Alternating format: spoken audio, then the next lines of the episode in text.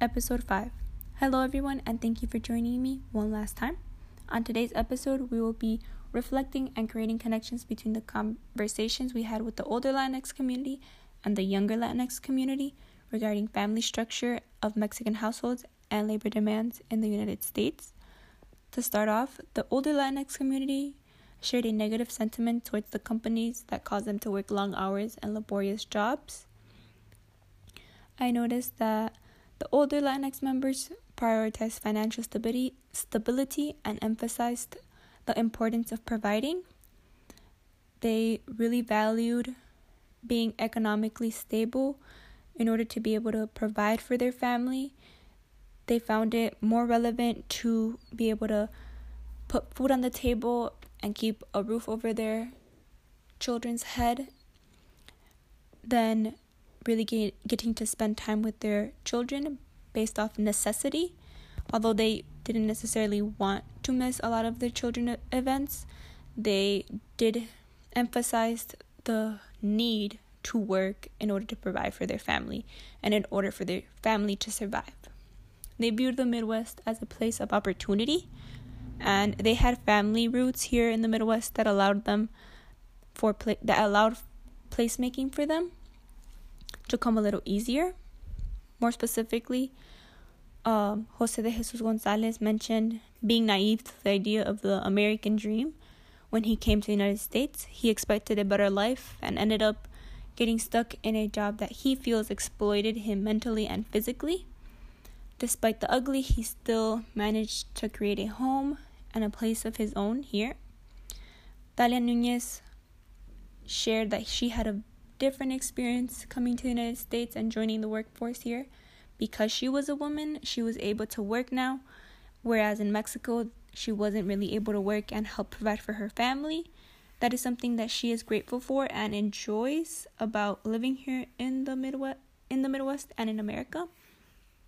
She did mention that she had struggled with the lack of family time that she now had here because of the demanding hours her job had, but also because of the pressures that she now had to take care of the household chores, make sure that food was made, that the clothes was clean, and aside from those responsibilities, she had to go to work and perform at a high level in order to be able to move up the ladder and have a better position at her job. While the younger Latinx community had shared sentiments of loneliness, responsibility, and overall distance from their parents, they spoke very highly of their parents and felt proud of their parents' achievements, but it wasn't the same as having them around. For example, Jennifer and Ruby both shared that they didn't get to spend a lot of time with their parents because of work, but they also noted that the Midwest is their home and they can't imagine living anywhere else. Unlike the older Latinx community that did share that they find and identify Mexico as their home, the parents of Ruby and Jennifer both both think of Mexico as their home still and miss it, although they have made a place for themselves here in the United States. They still think of returning back home and reuniting with their family over there, which was very similar to Gonzalez and Nunez idea of home. They both share that they have made a place here for themselves in the Midwest, but Mexico is still their home and their place. While the younger Latinx community focused more on the lack of relationship they had with their parents, at a young age they were able to notice the appearance of their pa- of their parents and how they always were work clothes and that sort of became normal to them because their parents were always working. They never really got to distinguish their parents in a more social aspect, but rather more in a demanding work environment. The difference between their parents as a caring figure or someone that they can confide in emotionally, they saw their parents as providers of the household, and the lines that they wish they were able to cross became blurry between the two.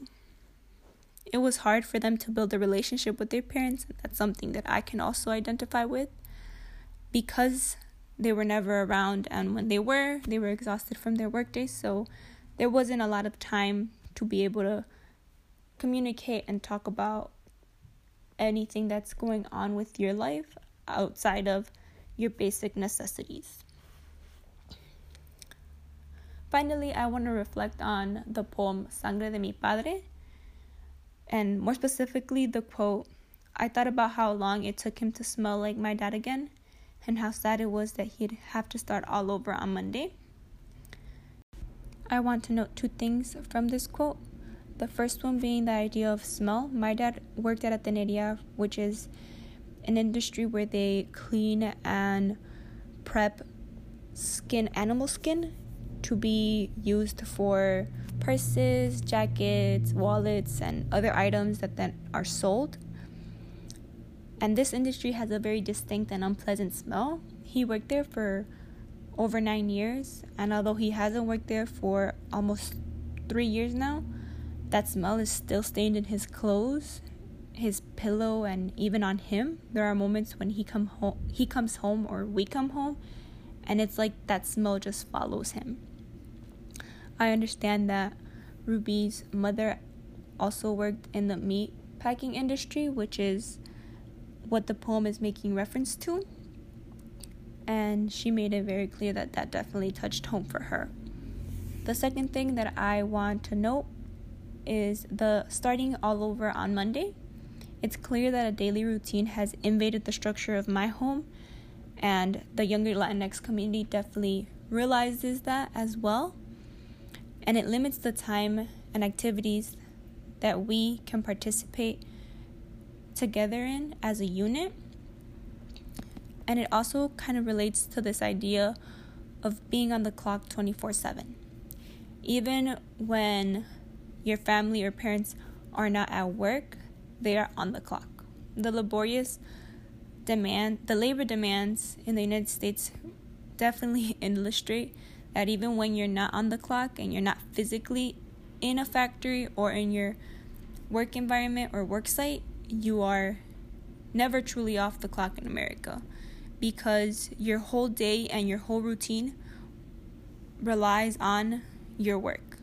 You plan everything according to your work. And that's something that both the younger and older Latinx community noted and disliked in a way, and that's something they wish they could change or improve.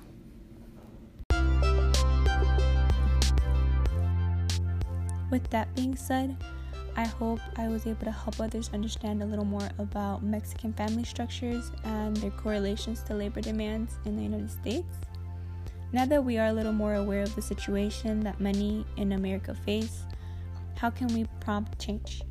Personally, education has been my way of improving my family structure, and in the long term, helping my family retire with financial stability and without having to worry about money. I study corporate communications, which has really helped me understand the importance of communications all around, and it's a key factor in bringing awareness to important topics. My goal is to hopefully one day represent the Latinx community in larger corporate commu- corporate companies where I and others can take leadership roles and have a voice at the table of decision making. I work very hard to continue my education in hopes of helping my community and my family. And I would like to leave the question what are some of the actions that you or we as a community can take to improve our situation? So, thank you very much for listening to this podcast and for engaging in it. I hope you were able to take something away and learn something new. Thank you.